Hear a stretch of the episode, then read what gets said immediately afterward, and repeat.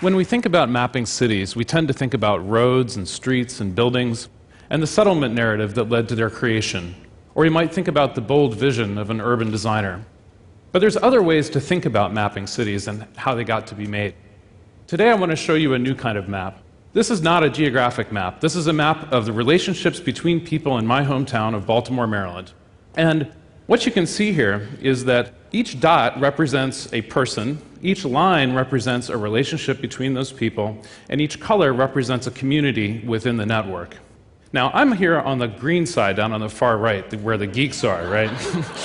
and TEDx also is down on the far right. now, on the very far side of the other side of the network, you tend to have primarily African American and Latino folks who are really concerned about somewhat different things than the geeks are. But just to give some sense, the green part of the network we call uh, Smaltimore for those of us that inhabit it, because it seems as though we're living in a very small town. We see the same people over and over again. But that's because we're not really exploring the full depth and breadth of the city.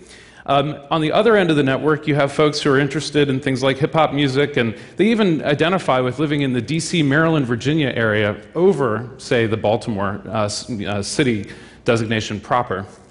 But in the middle, you see that there's something that connects the two communities together, and that's sports. We have the Baltimore Orioles, the Baltimore Ravens football team, Michael Phelps, the Olympian, Under Armour, you may have heard of, is a Baltimore company, and that community of sports acts as the only bridge between these two ends of the network. Let's take a look at San Francisco. You see something a little bit different happening in San Francisco.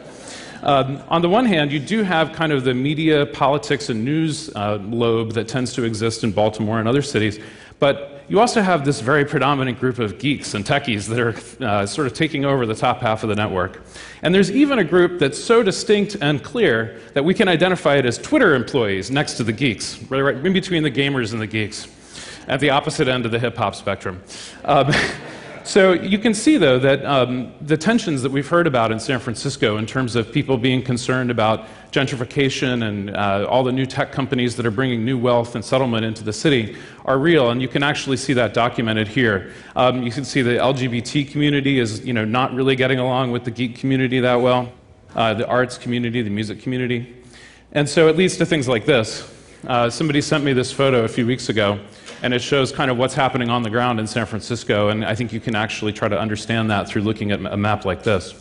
Let's take a look at Rio de Janeiro. I spent the last few weeks gathering data about Rio. One of the things that stood out to me about this city is that everything's really kind of mixed up. It's a very heterogeneous city in a way that Baltimore or San Francisco is not. You still have kind of the lobe of people involved with government, newspapers, politics, columnists. TEDx Rio is down in the lower right, right next to bloggers and writers. But then you also have this tremendous diversity of people that are interested in different kinds of music. Even Justin Bieber fans are represented here. Um, other boy bands, uh, country singers. Um, uh, gospel music, funk and rap and stand up comedy. And there's even like a whole section around drugs and jokes. How cool is that? Um, and then the Flamengo football team uh, is also represented here. So you, you have that same kind of uh, spread of sports and civics and the arts and music, but it's represented in a very different way. And I think that you know kind of maybe fits with our understanding of Rio as being a very multicultural, musically uh, diverse city. So um, you know, we have all this data. It's an incredibly rich set of data that we have about cities now, maybe even richer than any data set that we've ever had before. Um, so, what can we do with it? Well, I think the first thing that we can try to understand is that segregation is a social construct. It's something that we choose to do, and we could choose not to do it.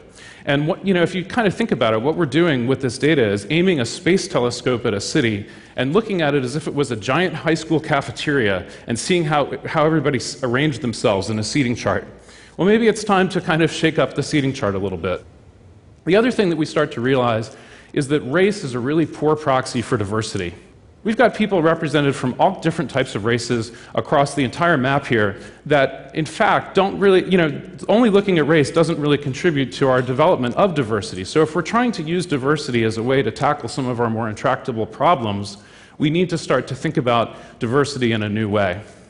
And lastly, we have the ability to create interventions to start to reshape our cities in a new way. And I believe that if we have that capability, we may even bear some responsibility to do so. So, what is a city? I think some might say that it's a, a geographical area or a collection of streets and buildings. But I believe that a city is the sum of the relationships of the people that live there. And I believe that um, you know, if we can start to document those relationships in a real way, then maybe we have a real shot at creating this kind of cities that we'd like to have. Thank you.